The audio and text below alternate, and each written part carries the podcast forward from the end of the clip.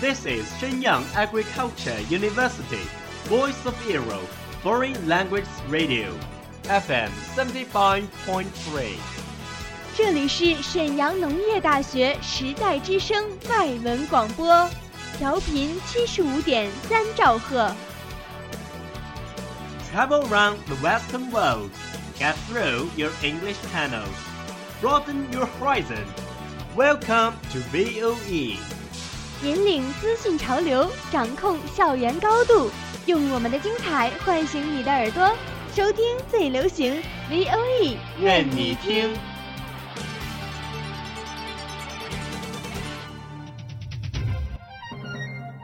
English Gas Station，英语加油站，学英语更轻松。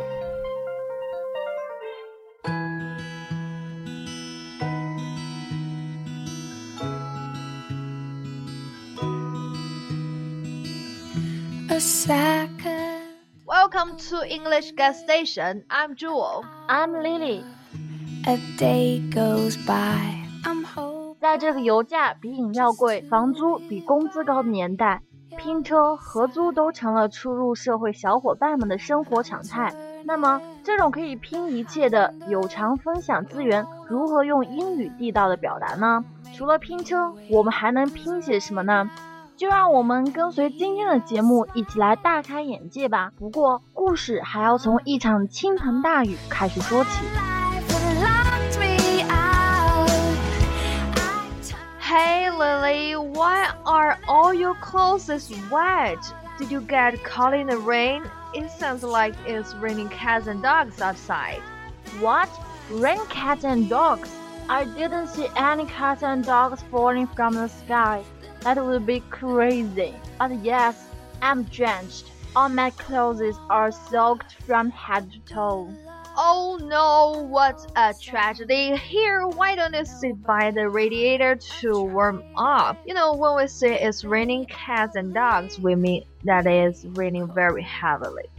Oh, so would say it's raining cats and dogs if there was a heavy showering, say, a thunderstorm? Like now, it must still be raining cats and dogs outside because I can hear the rain on the roof. Exactly. And don't you forget to take your umbrella when you leave, Lily. Yes, I wish I had my umbrella before. There were lots of people with umbrellas on the street. I wish I could have shared with somebody.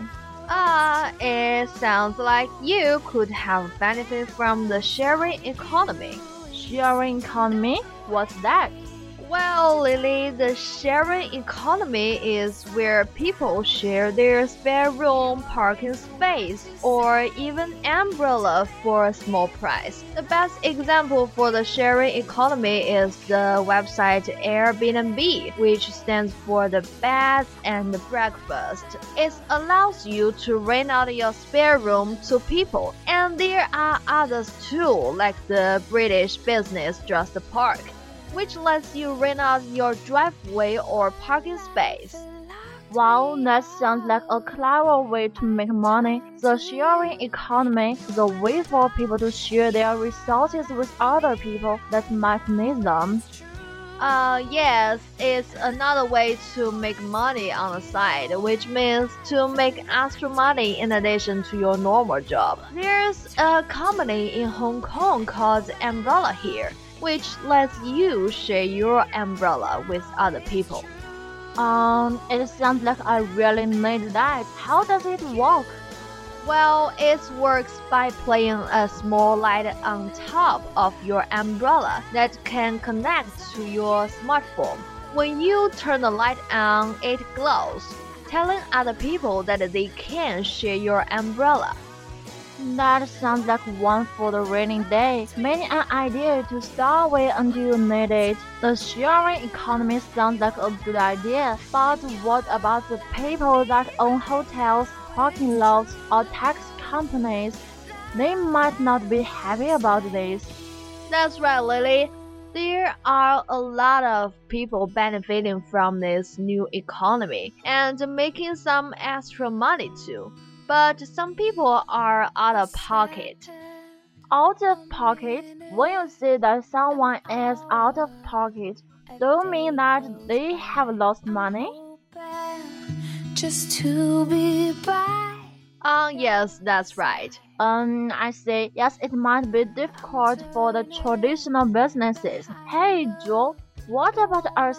Can you maybe make some extra money from this sharing economy? You mean rent out your foreign bag while you're at work? You know, that's a really good idea. The bag is not really being used while I am at work, so why not? Why don't we take a look at the phrases and items we have used this week? Examples. It's raining cats and dogs, meaning it's raining heavily. Make money on the side, meaning to make extra money in addition to your normal job. One for a rainy day means an idea to store away until you need it. Out of pocket means to lose money or to lose out financially. End of examples. Mm, sadly, I think I'm almost dry now. Ah, great! And you know, I think it has stopped raining now. You can safely go outside without an umbrella but I'd take one just in case. Yes, you're right. I don't want to get caught in the rain again. Okay, Lily, see you next time. Bye.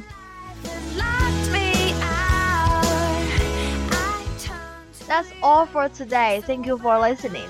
I'm Jewel. I'm Lily. Bye. Bye.